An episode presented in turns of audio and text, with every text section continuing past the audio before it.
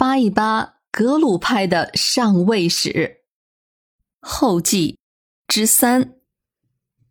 这个专辑虽然讲的是格鲁派的发家史和上位史，但是实际上整个西藏，或者准确的说叫做乌斯藏，从吐蕃时代开始就基本上没有什么变动，反而是西北地带，像河西走廊、漠南、漠北，还有西域诸国，在这几百年来可以用沧海桑田来形容。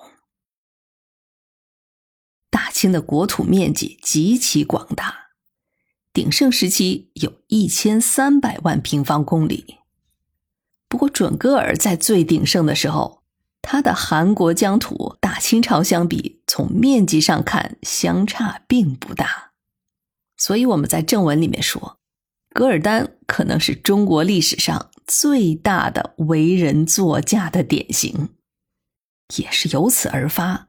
解决了准噶尔，大清的版图差不多就是直接的翻番儿了。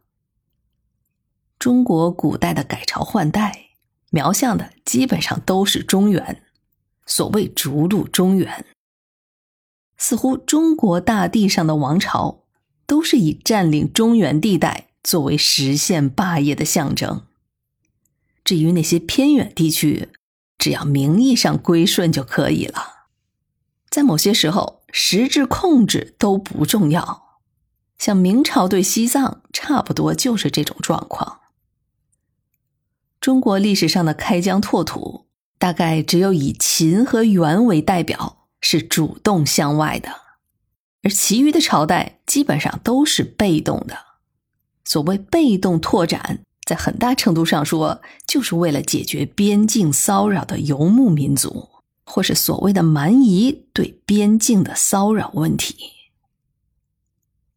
西方研究中国历史有两本著名的通史，一本叫做《剑桥中国史》，还有一本叫《哈佛中国史》。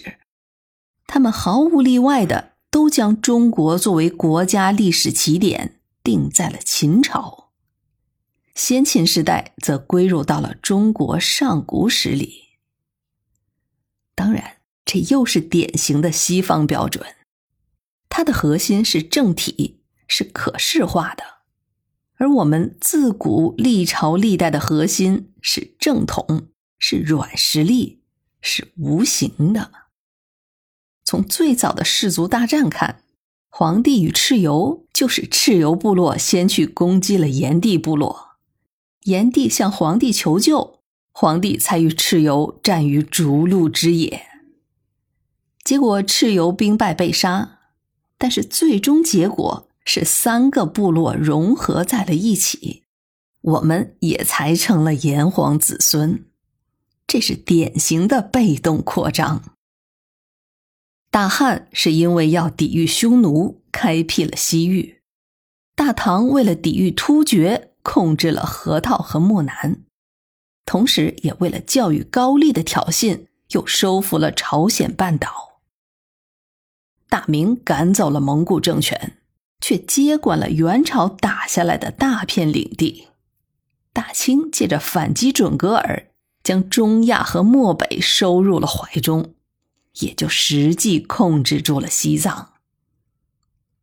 中原王朝讲究后发制人，要让自己师出有名。为此，甚至不惜暂时的忍辱负重。那些历史上的和亲，往往都是血泪史。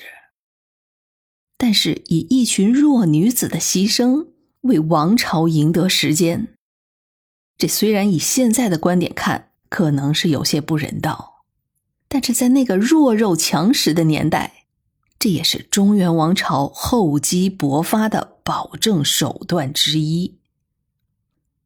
还记得我们在正文里面讲到，康熙在剿灭噶尔丹之后，写了平定朔漠、告成太学碑的碑文，在那里面有两句话，我想在这儿再重新的发一遍。关于守土，原文上说：“守国之道，唯在修德安民，民心悦，则邦本德，而边境自固。”所谓众志成城者是也。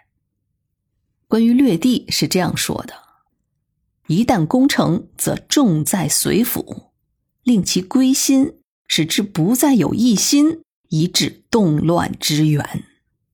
皇帝们总是在强调归心，这是中国古代王朝开疆拓土的起点，也是终点。今天的世道又不太平了，战事屡有发生，领土争端也不断的出现。静下心来，咱们看看，西方的战士几乎都是以寻求安全为理由，追求生存空间。可是如何才能安全呢？其实他们也讲归心，只可惜他们走的是分而归心，也就是说，将人分成了不同的类别，也就是不同的民族各自归心。这也就是如今的民族国家的倾向，似乎只有这样才能同心同德。可是我们自古以来强调的是和而归心，或者说是归心以和。特别是后者，诸葛亮七擒孟获，那可不单纯的是为了要地盘儿，而是为了拢人心。只有人归顺了，地才能长久的站下去。自然，那个时代无主的地儿很多。有了人，可以去拓荒，可以去扩大地盘儿。可是现在的地球上，适宜人类居住的，不适宜人类居住的，都快人满为患了。